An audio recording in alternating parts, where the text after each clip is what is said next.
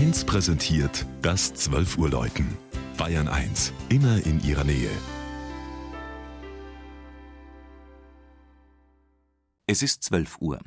Das Mittagsläuten kommt heute aus Tuchenbach in Mittelfranken. Wolfgang Näser hat den gut 1300 Einwohner zählenden Ort vor den Toren Fürths besucht.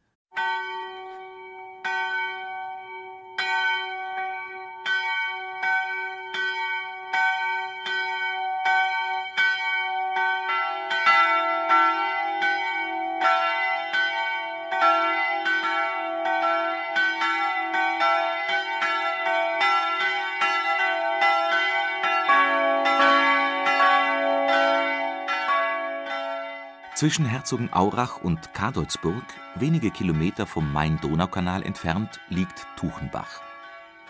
Der Ort hat in den vergangenen Jahrzehnten eine rasante Bevölkerungsentwicklung erfahren.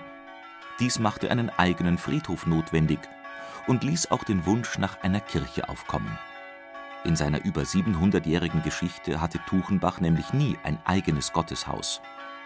Zu Taufen, Konfirmationen, Beerdigungen und Kirchenfesten mussten die Gläubigen ins benachbarte Veitsbronn. Im Sommer 2000 wurde schließlich am Ortsrand die neue evangelische Friedenskirche geweiht. Auf den ersten Blick ein schlichter moderner Zweckbau, birgt das Gotteshaus aber ein bis ins Detail verwirklichtes Konzept.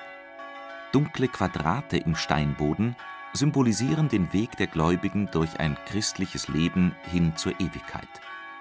Er beginnt am freistehenden Glockenturm mit seinen drei Glocken, der die Friedhofsmauer gleichsam überwindet und den ersten Schritt zum Glauben versinnbildlicht. Durch den einfach gestalteten hellen Innenraum führen die Steine zum freistehenden Altar aus Porphyr. Aus diesem bereits in der Antike geschätzten Material schuf der Steinmetz und Bildhauer Heinz Leo Weiß auch die Sockel von Taufbecken und Osterleuchter. Ein bronzenes Kreuz hängt oberhalb des Altars im großen Ostfenster. Es gestattet den Blick von der Empore aus hinüber nach Veitsbronn und schafft so eine Verbindung zur alten Kirche. Besonders auffällig ist aber die zweiflügelige Metalltüre unter dem Fenster. Sie wird nur zu Beerdigungen geöffnet und weist den Weg aus dem dann lichtdurchfluteten Kirchenraum, vorbei am Altar, hinaus auf den Friedhof. Der symbolische Glaubensweg, der am Turm begann, endet an einer Bahre aus dunklem Schiefer als Mahnung an den Tod